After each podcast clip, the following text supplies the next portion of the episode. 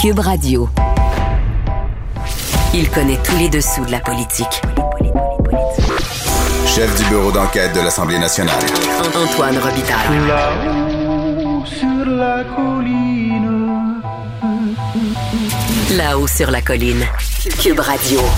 Bon mercredi à tous. Aujourd'hui à l'émission, on discute fusil, armes de poing et compagnie avec le député QS Alexandre Leduc qui a fait adopter une motion aujourd'hui à l'unanimité et qui dénonce le projet de loi fédéral présenté mardi par le premier ministre Trudeau à ce sujet.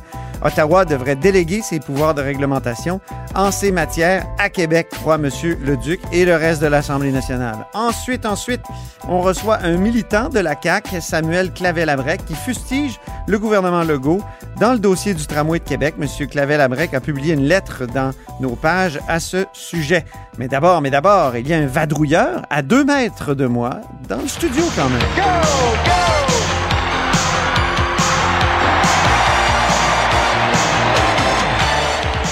Et Bonjour Marc-André Gagnon, Bonjour Antoine. correspondant parlementaire à l'Assemblée nationale pour le Journal de Québec, Journal de Montréal. Intéressant sondage ce matin sur le tramway de Québec et le sujet a justement suscité beaucoup de débats à l'Assemblée nationale ce matin. D'abord, parlons du sondage. Oui, ben si on, on- on résume, donc euh, un sondage euh, léger publié ce matin euh, dans les pages du Journal de Québec qui rapporte euh, que euh, le, le niveau d'appui finalement de la population de Québec envers le projet de réseau structurant du, du maire de Québec, Régis Labombe, se situe actuellement à 56 parmi les répondants. Ça, c'est après répartition des, des indécis. C'est un excellent score. Oui, reste que l'envers de la médaille, mais c'est qu'il y a 44 euh, Ouais. des, des gens qui sont sûr. pas euh, qui sont en désaccord donc euh, avec le projet. Stéphane Dion parlerait d'une majorité claire. Avant, avant répartition euh, des indécis, on parle quand même de 20% de la population qui est plutôt en désaccord et 19% qui est tout à fait en désaccord. Donc, euh, ça, ça reste quand même important et, et, euh, euh, c'est ce que semble percevoir la CAQ au sein de la population à Québec pour euh, justifier son hésitation à, à donner le feu vert au projet. Ben oui, puis hésitation qu'on peine à expliquer exactement dans le détail. On essaie de comprendre. euh, euh, et, et ce matin, les oppositions ont posé beaucoup de questions là-dessus. D'abord en point de presse, puis ensuite à, à- à la période de questions. Absolument. La période de, de questions au, au Salon Bleu, c'est le député libéral euh, Enrico Ciccone, là, qui est euh, le critique en matière de transport, qui a frappé le premier en reprochant finalement au gouvernement d'agir contre la volonté des citoyens à la lumière de ce sondage-là. Euh, et il y a même sa collègue libérale, qui est maintenant porte-parole pour le Parti libéral. Là, euh, Capitale nationale, Marois de. Saint-Laurent, oui. C'est ça, donc, euh, qui a relevé que les, les citoyens de, de quatre arrondissements sur six à Québec sont favorables euh, au projet. Et à, à ça s'ajoute aussi le rapport du vérificateur euh, général euh, de la Ville de Québec Ben oui. euh, hier, bon, qui, qui s'inquiète de dépassement de coûts que pourrait engendrer chaque année de, de retard dans la réalisation du projet de tramway. On parle de 100 millions de dollars par année. Alors, euh, c'est quand même considérable. Hier, il y a le député euh, solidaire Sol Zanetti qui, euh, pour faire une image, disait ben, si on attend euh, quatre ans, ben, ça va être l'équivalent d'un centre Vidéotron qu'il faudra On n'aura rien de construit. retrancher dans, dans, dans, dans le tracé, dans, dans le, le projet. Euh, et euh, le calcul que faisait euh, le libéral Ciccone ce matin, ben, c'est que ça revient à dire que c'est 275 000 par jour qu'on perd. Euh, si on attend. Et le retard, ben, il est déjà commencé parce que, euh, puisque euh, même la, la ministre responsable de la capitale nationale, la vice-première ministre Geneviève Guilbeault, rappelait ce matin que selon l'échéancier original du projet, on devait lancer l'appel de proposition, c'est-à-dire les appels d'offres pour la construction du, L'automne du dernier, projet en novembre c'est dernier. ça? Donc, le retard, là, il, il- il est déjà commencé. Et On accuse déjà du retard. Mais c'est à cause du gouvernement. C'est à cause du gouvernement du Québec. C'est à cause de, de la CAQ. qui lui s'appuie sur le rapport euh, que le BAP Du a BAP, produit, oui. le Bureau d'audience publique euh, sur l'environnement, euh, sur lequel on remettait euh, en question un paquet de choses, donc euh, euh, le, mode, le tramway, la desserte euh, des banlieues. Donc, ils ont soulevé un paquet de questions. Euh, et euh, le gouvernement, ben, ce qu'il euh, répète à chaque fois, c'est que le projet, dans sa mouture actuelle, a largement changé par rapport à ce qu'ils avaient approuvé lors des élections de 2018. C'est-à-dire que quelques jours avant le début des audiences du BAP en juin dernier. hein, le maire Labaume est arrivé à- avec des modifications assez importantes au projet, c'est-à-dire que la colonne vertébrale du, euh, projet de réseau structurant demeure donc euh, un tramway, mais au lieu de coût de 2, de 2 milliards, on est rendu à 3 milliards, ce qui fait qu'il ne reste que dans l'enveloppe globale qui est limitée à 3,3 milliards que 200 quelques millions pour aller rejoindre euh, d'autres secteurs avec des autobus qui circu- circuleraient sur des voies réservées plutôt qu'un trambus ou des autobus sur des emprises exclusives là, euh, vers les banlieues. Et- Des et- petits et- monticules. c'est ça. Et donc, c'est ce qui agace la CAQ et euh, eux se tuent à répéter qu'il faut prendre le temps de bien analyser les changements euh, importants qui ont été apportés. Et, et peut-être, dernière chose sur ce qui s'est dit ce matin au, Salon Bleu, Oui. Manon Massé qui a frappé fort aussi euh, en, Oui, la co-porte-parole de Québec solidaire. Exact, en, en disant essentiellement que, euh, que, que le gouvernement Legault tarde à retarder volontairement, volontairement le, le projet, simplement Tarde à retarder? euh, euh, tarde à approuver, oui. Ah oui, c'est ça, OK. tarde à approuver, donc le, le, le Mais pro- c'est un bon... c'est... euh, bon lapsus. Oui, oui, non, mais ouais, c'est une belle redondance pour euh, bien expliquer ce qui se passe. Tarde à retarder, c'est c'est exactement ça. C'est pas ça qu'elle a dit. Euh, Non, elle a accusé le gouvernement euh, Legault de retarder volontairement le projet de tramway euh, parce qu'une poignée d'élus caquistes de la région, dit-elle, ont peur de se faire varloper par les radios poubelles de Québec. Ah ben, c'est pas mal ça. C'est pas mal ça. Puis là, on- ils mettent l'accent, eux autres, sur le lien avec le troisième lien. Or, le troisième lien, c'est un projet pharaonique qui est beaucoup plus en retard, c'est-à-dire qui est, qui, qui est pas du tout au même stade de réalisation que le tramway. Mhm. Euh, puis là, on veut euh, arrimer les deux. On trouve pas l'endroit. Et euh, parce que ça pourrait détruire une partie du, Ouais. de la base ville. En tout cas, Ben, je- moi, j'en reviens pas. Je parlais l'autre jour avec euh, un ancien collègue, Alexis Deschaines, qui est retourné dans Gaspésie. sa Gaspésie. Puis euh, l'idée m'est venue, je me dis pourquoi dépenser 10 milliards à Québec euh, alors que la Gaspésie n'est même pas irriguée par le transport en commun de façon convenable? On sait que c'est c'est les autobus Keolis. Et comme on dit souvent, les Gaspésiens sont en Keolis contre la compagnie. Ah, Donc, ben, à- à- à- à- qui n'arrête pas de, de, tu sais, de- de menacer de couper les lignes. Alors, euh, À, en tout cas, à ça, à ça, le gouvernement a souvent dit euh, que le projet de troisième lien en, en est un qui est aussi pour l'Est du Québec. Ah oui, C'est un autre débat. Là. Ça C'est me un fait des bien rire, oui. qu'il euh, nous offre. Euh, mais effectivement, les partis d'opposition soulignent souvent euh, que c'est paradoxal au, au fond parce que, bon, le, le- la CAQ veut prendre le temps d'étudier la nouvelle mouture du projet de tramway en raison des modifications qui ont été apportées. Mais de l'autre côté, euh, euh, ils veulent et ils n'auront pas le choix que d'aller rapidement avec le projet de troisième lien, euh, dont on ne sait toujours rien. là. Il faut se rappeler que il y a bientôt un an, au début de la pandémie, euh, à une certaine époque où on croyait que la pandémie, ça n'allait durer que quelques semaines, puis euh, tu sais, j'ai- quelques semaines après qu'on ait mis le Québec sur pause, on parlait déjà de la relance et, de l'importance d'aller de l'avant avec de grands projets d'infrastructure. Je me souviens très bien que le premier ministre, François Legault, avait dit que le troisième lien et euh, le projet de tramway à Québec allaient contribuer euh, à la relance. Or là, on voit que les deux projets semblent faire du surplace. En tout cas, du moins deux ans et demi après l'arrivée au pouvoir euh, de la coalition à Avenir Québec. Dans les deux cas, ce que le ministre des Transports, François Bonnardel, répète souvent, c'est en temps et lieu, en temps et lieu. La semaine dernière, il nous disait laissez-nous travailler. Mais pourquoi il y a encore autant euh, de questions qui sont posées? Ouais. Parce qu'on a encore très peu de réponses ou pratiquement pas de réponses euh, sur euh, l'avenir euh, de, ces, de ces deux projets. On ne sait pas on sait pas ce qui se passe. Pendant ce temps-là, le REM se construit à vitesse grand V à Montréal, puis on met plus d'argent dedans, alors qu'à Québec, on, on contraint le seul projet qui semble prêt euh, à une enveloppe fermé, bouclé à, à double tour. Ben, c'est ça qui est particulier. Et encore là, on, on est rendu à un point où euh, on a des, des élus euh, de Montréal, comme ceux du Parti libéral, euh, qui reprochent au gouvernement de n'en avoir que pour Montréal et, et, que- et pas assez euh, pour Québec dans les projets de, ré- de- de- de transport collectif.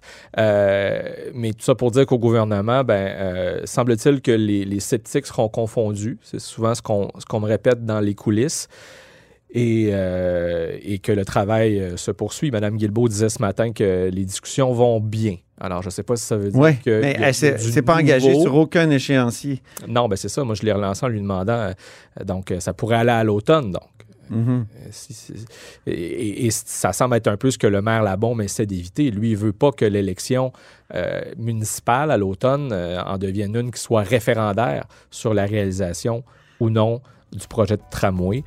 Euh, alors, euh, le débat demeure euh, entier. Il attend la conclusion aussi pour décider s'il va se présenter ou non. Ben, moi, je pense que ça risque d'avoir effectivement un impact dans sa décision, à Ben oui. est-ce qu'il va se lancer ou pas pour la prochaine campagne électorale. Effectivement. Merci beaucoup, Marc-André Gagnon, Toujours un plaisir. correspondant parlementaire à l'Assemblée nationale pour le Journal de Québec et le Journal de Montréal. Et vous êtes à l'écoute de là-haut sur la colline.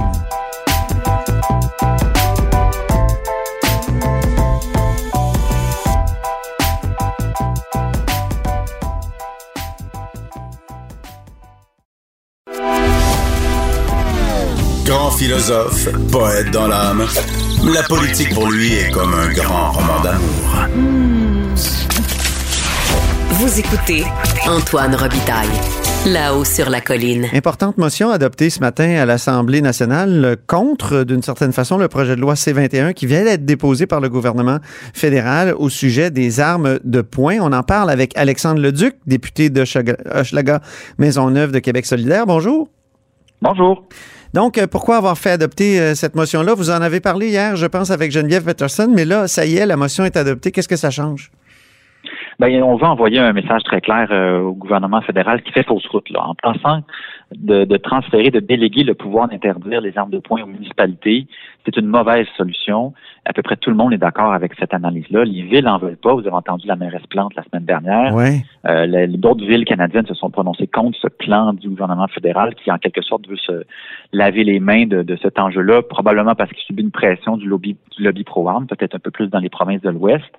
Alors, en, en- en déléguant ça aux, municipalités, il espère, euh, dans le fond, ne pas trop avoir à, à s'occuper de ça pour la suite, mais il y a quelque chose d'assez illogique là, de dire qu'une municipalité, par municipalité, on va adopter des règlements pour encadrer ou interdire les armes de poing. Mais là, je veux dire, si on adopte un bon règlement à Montréal, mais qu'à Longueuil, il n'y en a pas, qu'est-ce qui se passe? Tu sais, Le, le, va traverser le pont pareil. Ben oui. Donc, c'est complètement illogique. Donc, nous, on dit, ben, OK, le fédéral veut pas utiliser son pouvoir. Il est prêt à le déléguer à une autre entité. Ben, nous, on lève la main, là. Le, le- la- le gouvernement du Québec, là, on est capable d'appliquer ça, de, de- de recevoir cette délégation de pouvoir-là, puis d'interdire sur l'entièreté du territoire québécois euh, la possession d'armes de poing. OK. Donc, euh, le gouvernement est d'accord avec vous là-dessus. Là. Ce matin, je, voyais que la ministre Guilbeault disait ça nous agace cette volonté-là du fédéral de déléguer le pouvoir aux municipalités. Mais euh, comment ça pourrait se formuler, ça, une interdiction euh, des armes de poing partout au Québec?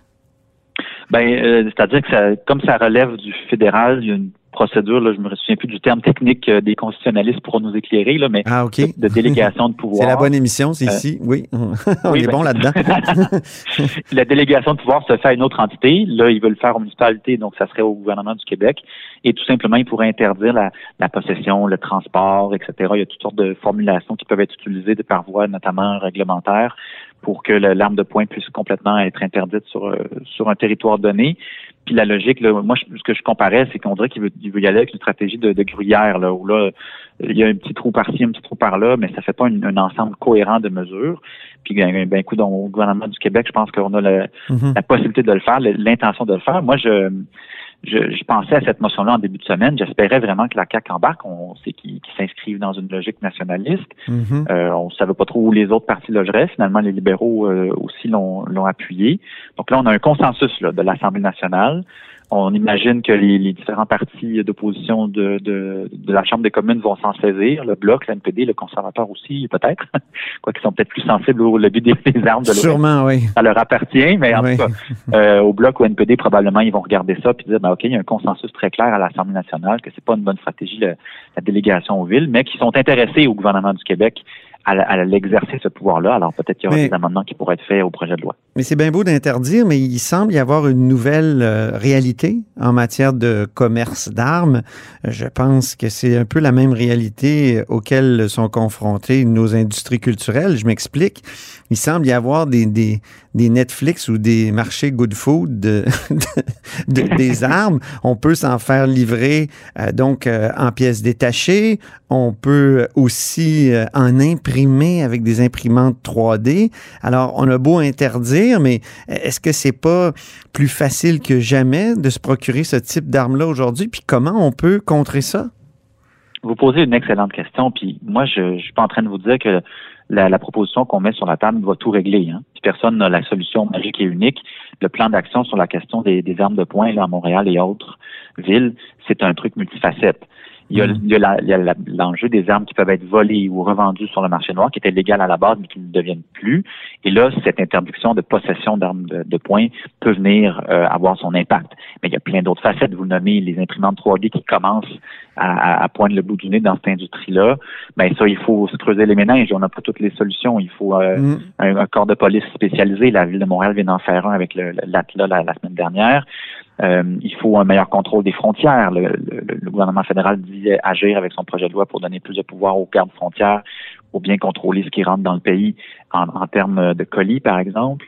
Euh, il faut des, forces policières qui ont des moyens d'agir à ce niveau-là. Donc, puis aussi, il y a la question sociale qui je veux vraiment pas oublier. Là. À la base, il faut s'assurer que les, jeunes, entre autres, dans nos quartiers de Montréal et autres, soient pas intéressés à vouloir posséder une arme à feu. Mm-hmm. Que la culture change alentour de ça. Et euh, pour ça, il faut des programmes, euh, des programmes sociaux, des centres communautaires. Il faut qu'on leur offre une alternative. On, leur offre quelque chose de plus intéressant, de plus stimulant. Et puis, bon. C'est un problème particulier dans votre circonscription? Ben, ça l'a été une autre époque, hein. on se rappelle du, jeune qui était mort par euh, à cause de la guerre des moteurs. oui. C'était une bombe artisanale, c'était pas une arme de poing, mais quand même, on comprend qu'il y avait un certain parallèle. Donc, il y, a, un historique, un ressenti, je dirais, dans, dans mon quartier de Schlager-Maisonneuve, mais ce que j'en comprends, c'est que les armes à feu, c'est pas trop dans notre territoire pour l'instant. En tout cas, c'est un petit peu plus dans les quartiers de, l'Est, un peu plus à l'Est de Montréal. Euh, mais donc, il faut leur offrir quelque chose à ces jeunes-là, une, une alternative. Fait qu'il faut agir sur plusieurs fronts en même temps le front qu'on proposait aujourd'hui, c'est-à-dire que le Québec se saisisse de ce pouvoir-là, de cette délégation de pouvoir-là pour interdire sur son territoire les armes de poing, c'est un des angles sur lesquels on peut agir rapidement. Mhm. Je suis curieux de vous entendre sur un autre sujet, le droit du travail maintenant, parce que le principe du projet de loi 59, qui est un projet de loi complexe qui réforme la CNESST, euh, donc toutes les questions euh, liées à la sécurité euh, au travail, a été adopté. Donc le principe a été adopté. J'étais un peu surpris parce que il y avait tellement de critiques à l'égard de ce projet de loi-là. Vous, vous avez donc accepté qu'on adopte le principe, mais j'imagine que vous, vous les attendez au détour. Vous attendez le ministre oui. Boulet au détour pour les, les modifications à venir. Vous avez entièrement raison. Euh, d'un point de vue technique, on s'est abstenu sur le principe en début de semaine. Euh, sur l'adoption. Ah, vous êtes abstenu, OK. Oui, ben, tu sais, l'adoption de principe, c'est une procédure assez, euh, à la limite, quasiment banale. Le vrai vote, c'est vraiment à la fin comme comme euh, comme vous le savez bien. Cela dit, euh, on voulait quand même envoyer un message. Le, le ministre, dans son discours à l'adoption de principe, a annoncé des amendements.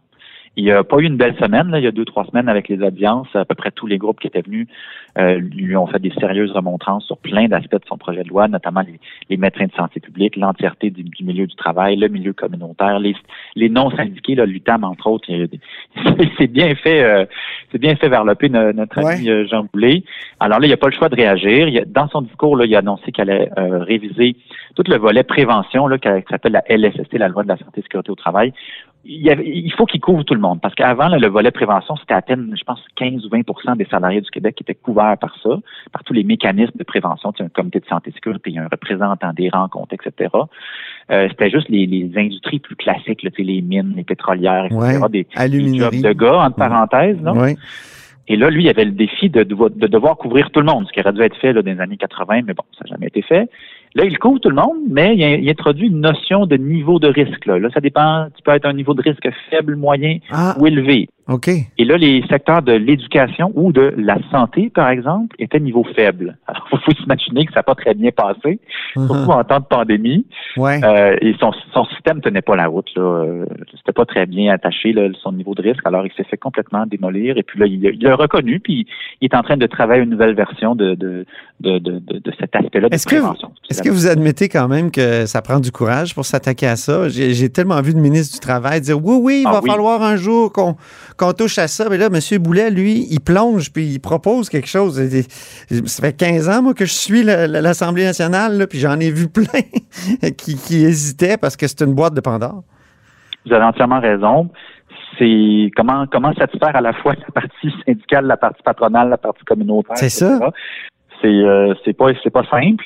Cela dit, il y a des compromis qui peuvent être faits parfois, mais là la, la, la, la facture était trop salée là, pour la partie des travailleurs et des travailleuses. On, on les on les couvrait pas tout à fait pour le, le- le volet de prévention, puis il y avait des reculs complètement inacceptables sur le volet indemnisation. Là, une fois que vous êtes blessé puis que vous devez vous faire euh, donner des indemnités ou avoir une stratégie de réhabilitation, toute la logique du médecin traitant était évacuée. Donc, la personne qui notamment le médecin qui vous accompagne, qui vous connaît, qui vous fait son diagnostic, on remettait ça en question. On, est- on revenait un peu à ce qu'on appelle la médecine, de- le médecin de l'employeur.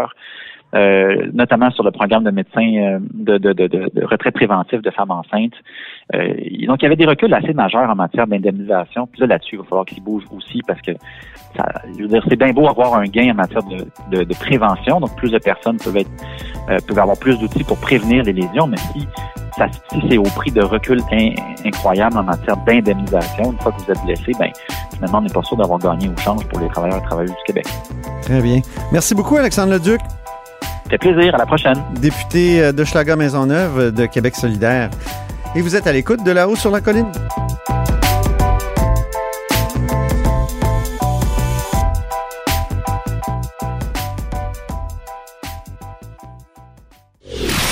Antoine Robitaille. Le philosophe de la politique.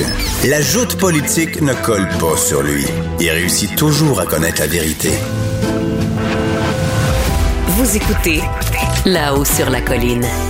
On en parlait avec Marc-André Gagnon plus tôt. Le projet de tramway de Québec recueille 56% d'appui selon un sondage, mais il ne se construit pas à cause du gouvernement Legault qui tarde à donner son autorisation, ce qui fait sourciller même des militants de la CAQ. Et on en discute avec un d'entre eux, Samuel Clavet-Labrec. Bonjour. Bonjour. Donc, vous êtes euh, militant de la, de la CAQ. Écrivez-vous euh, dans nos pages, là, euh, aujourd'hui, un- une lettre qui s'adresse euh, au premier ministre?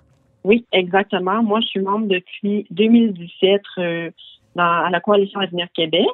Euh, j'ai milité aussi pour l'élection de 2018. J'ai milité pour euh, la capitale nationale pendant l'élection 2018. Vous dites que c'est la faute là, du gouvernement Legault si le projet ne se fait pas, puis vous êtes déçu du premier ministre euh, aussi, même si pour vous c'est un modèle, euh, vous en êtes déçu dans ce dossier-là du le, tramway. premier ministre, le premier ministre, François Legault, c'est un modèle pour moi. Par contre, moi, je cherche la faute à personne. Moi, je veux vraiment chercher des solutions. Je veux vraiment que les gens s'assoient euh, pour vraiment mettre la- le, le projet euh, de l'avant. Mhm. Puis je veux vraiment que ça aille le plus vite possible parce que je sais pas si vous avez vu euh, dernièrement, le vérificateur général de la Ville de Québec a mentionné dans son rapport euh, mardi euh, que par année de retard, ça additionnait 100 millions de dollars par année. Ben oui. Donc, c'est pour ça que moi, je veux vraiment que le projet avance le plus vite possible et je veux vraiment que tous les élus, que ce soit municipaux, provinciaux ou fédéraux euh, de la capitale nationale ou des Chaudières-en-Appalaches, s'assoient ensemble pour justement trouver un moyen d'entente pour ce projet de structurant de transport en commun à Québec. Mais le problème, est-ce que c'est pas une autre euh, promesse de la coalition Avenir Québec pour qui vous avez euh, milité en, en 2018? C'est le troisième lien. C'est parce qu'on trouve pas la manière de bien arrimer les deux projets. Est-ce qu'il faudrait pas abandonner le troisième lien? Qu'est-ce que vous pensiez de ce projet-là, vous, du troisième lien? Moi, je suis en faveur du troisième lien. Euh, je pense qu'il peut très bien s'intégrer au euh, projet structurant du transport en commun à Québec. De quelle manière? Ça peut être euh, de toutes sortes de manières. Ça peut être comme le gouvernement semble vouloir a- avoir un, un tunnel à l'est de la ville Mhm. Avec euh, un tunnel autoroutier, mais aussi avec du transport en commun à l'intérieur qui relie euh, Québec et Lévis. Ça peut être un moyen euh, d'offrir ce, ce réseau structurant aux deux régions. OK. Mais ça a l'air que c'est ça le problème actuellement, non? Est-ce que vous percevez pas que c'est ça? que c'est cette promesse du troisième lien d'avoir une première pelletée de terre avant la prochaine élection qui, qui retarde le tramway? Euh, ben, le gouvernement a fait la promesse du troisième lien et d'un tramway à Québec. Donc, euh, je crois qu'on peut faire les deux sans problème. Mhm. Les deux projets se complètent. Vous dites donc, je suis vraiment déçu euh, que vous n'ayez pas plus d'ambition pour notre région en termes de mobilité. Euh, où est-ce que vous voyez le manque d'ambition? Le manque d'ambition, c'est pour me comparer un peu Québec à Montréal, puisque le REM à Montréal, c'était un projet qui initialement devait coûter 4,5 milliards de dollars. Mhm. Par la suite, euh, ça a augmenté à 8 milliards de dollars. Et en janvier dernier, euh, le premier ministre a ajouté une autre phase à ce REM euh, d'un total de 10 milliards. Donc, on est rendu à 18 milliards de dollars pour le REM à Montréal, tandis que à Québec, on est rendu avec un, on est toujours avec un projet de 3,3 milliards et on est vraiment, on peut pas prendre plus d'expansion parce que le gouvernement du Québec a vraiment donné une camisole de force budgétaire à la ville de Québec pour le réseau structurant de transport en commun. Donc, il faudrait mettre plus d'argent. Ça serait idéal. Je sais que le gouvernement fédéral a annoncé aussi un 15 milliards euh, de dollars euh, pour le transport en commun et je crois que Québec pourra avoir sa part. Mhm. Vous dites que vous êtes militant de, la coalition Avenir Québec. Comment ça se passe dans, dans le parti actuellement en pleine pandémie? Avez-vous des réunions? Avez-vous des, euh, des Zooms? Ça doit être difficile, la, la vie militante, là? Oui, c'est sûr qu'on peut pas vraiment euh, faire euh, de congrès ou euh, d'autres euh, activités politiques. Par contre, je sais qu'il y a bien l'étape régionale pour un prochain euh, congrès qui va être entièrement virtuel. Mhm. Mais euh, pour l'instant, il n'y a pas vraiment d'autres activités partisanes. Sentez-vous qu'il y a d'autres membres de la coalition Avenir Québec qui partagent votre point de vue de déception à l'égard du gouvernement dans ce dossier-là du tramway? Euh, je ne sais pas s'il y a d'autres membres qui partagent euh, mon opinion, mais je crois que oui, puisque dans, selon le dernier sondage qui est sorti ce matin, euh, 50% des gens de Québec étaient en accord avec le projet de tramway et euh, la capitale nationale a voté en majoritaire partie pour la CAQ. Ouais. Que j'imagine qu'il y a aussi des membres dans ces électeurs-là qui sont favorables aussi au projet du tramway. C'est ça. Donc, euh, vous vous sentez pas seul. Mais est-ce que est-ce que des, des, gens de la CAQ ont essayé de vous appeler pour vous faire comprendre euh, pourquoi il, ça traînait? Non. Non? J'ai pas eu d'appel euh, de qui que ce soit euh, à propos de ça. Mais si vous en avez, tenez-nous au courant, cher monsieur. Parfait. Merci beaucoup, Samuel Clavel-Abrec, membre de la Coalition Avenir Québec depuis 2017. Et je rappelle que vous signez un texte qui s'intitule Réseau de transport structurant. Il est temps de faire avancer le projet dans notre section Faites la différence sur notre site Web. Merci encore. Au plaisir, au revoir. Au revoir. Et c'est ce qui m'a fait à la haut sur la colline dans ce mercredi. Merci beaucoup d'avoir été des nôtres. N'hésitez surtout pas à diffuser vos segments préférés sur vos réseaux. Ça, c'est la fonction partage. Et je vous dis à demain.